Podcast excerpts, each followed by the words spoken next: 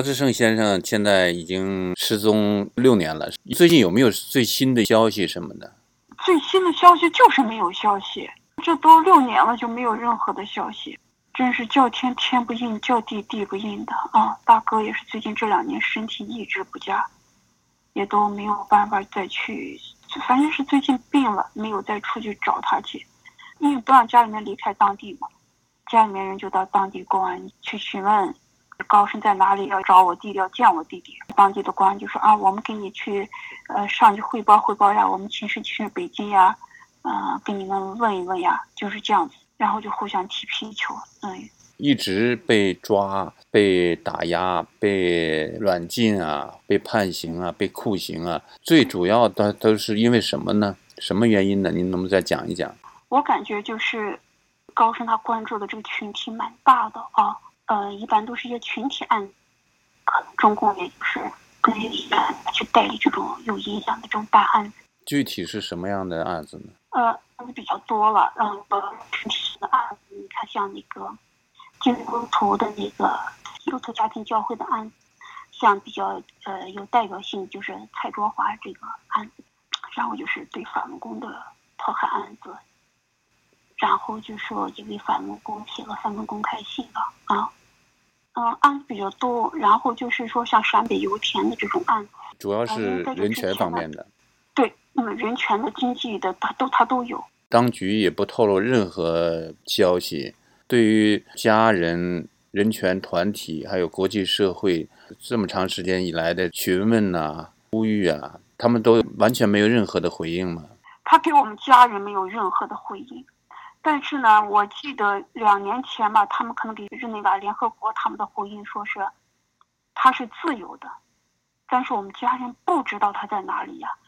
如果高升是自由的，难道高升不给家人联系，不跟我们联系？绝对是不可能的嘛！啊，是邵仲国跟李发旺呢把高升救出来，想给高志胜去看牙。最后我找到了邵仲国，邵仲国说他们呢。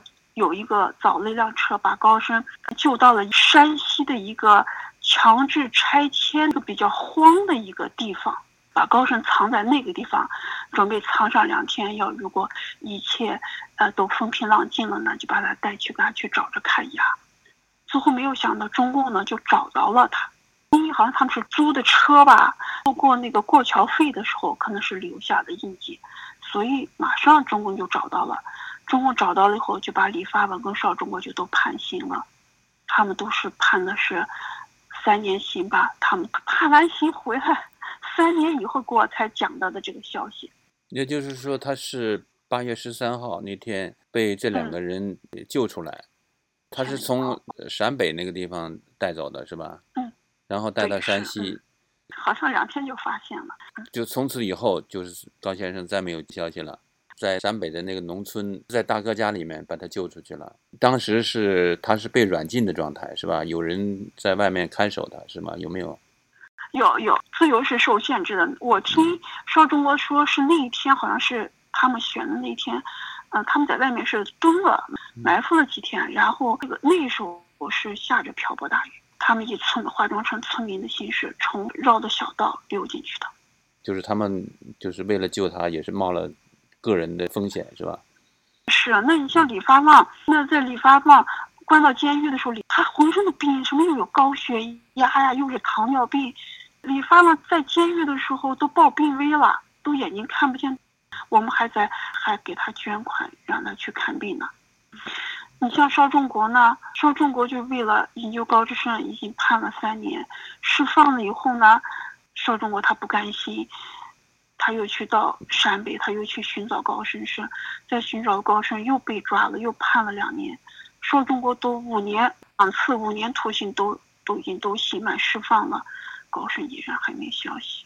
我我现在说中国也不敢联系了，你一联系了，你就给别人造成了麻烦。你看人家作为一个个体，仅仅想把高升带出来给高升看看牙，有一个起码的人的尊严，这种形式。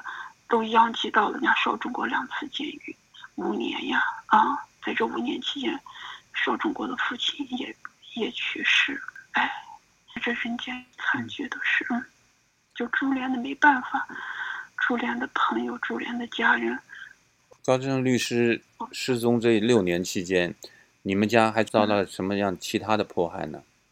不要说是六年了，就近这二十年吧。像我姐姐，就是我们全家人身份证都没收了，而且每个月呢要去到当地公安局要签字报到，意思就是我们人还在这里，没有走远。在这期间呢，我的姐夫呢是得了癌症，经常需要拿那个身份证呀去处方药。我一旦给我姐姐打了电话以后呢，他们就刁难我姐姐，不给她给身份证，就是想跟我有联系了。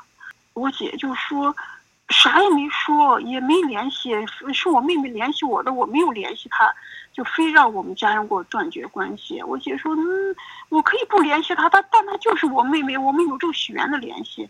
但他们也一不依不饶，就是说家人老有这种屈辱。呃，最后刁难吧，最后我姐夫也是跳楼自杀的，最终确实是跳楼自杀。然后就是高志胜的山东那个姐姐，高志胜二零零六年八月十五号不是在这个山东的姐姐家被抓吗？被抓了以后呢，就是对他这个姐姐，对他姐姐家的两个孩子一直有限制，比如呢，我要是跟他山东的姐姐一打电话呢，就不让两个孩子回家。因为他们这是身力油田哦，两个孩子的工作呢在野外，比如坐的单位的车呢到野外工作一个星期呢，然后再坐的单位的车呢再回到总部啊家属区呢再休息一个星期。我主要一给他姐打电话呀，就不让两个孩子回家。二零一三年吧，他姐就给我暗示，就说快春节了，他姐就给我暗示，就说。就说那个跟何亚，我们高家对不起你啊，嗯，我现在该过年了，我想让两个孩子回来，回来过个年，那个就暂时就是说有啥事呢，就给大哥讲，意思就不要不要让我给他打电话了啊。从此以后呢，我也就没给山东姐打电话，山东姐姐吧，就就也受到当地的这种公安的这种胁迫吧，拿着两个孩子要挟，两个孩子工作要挟。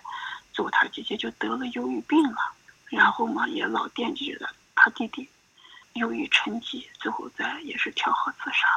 二零二零年春节期间，我给家里打电话，无意中呢聊到了他的姐姐，他他们说他姐姐就跳河自杀了，已经这种消息家里面给我讲的时候呢，已经都晚了，已经都要晚个一年多，家里面不给我讲，讲了我要说出去了，我又在家里面又有压力。长女为母，所以说呢，家里面什么事都是她这个姐姐操心，一直就惦记着，一直就惦记着高医生。要如果无意中我一给一给他姐打电话，他姐就说：“哎呀，高志生还没有消息，我们给你惦记着找他了呢。”哎呀，你要表达什么吗？让高志生六年没有任何的音讯，不管是家里面、人权机构，甚至不知道他是死活。所以这是太不人道了。我在想，人的一生有几个六年没有任何的消息呀？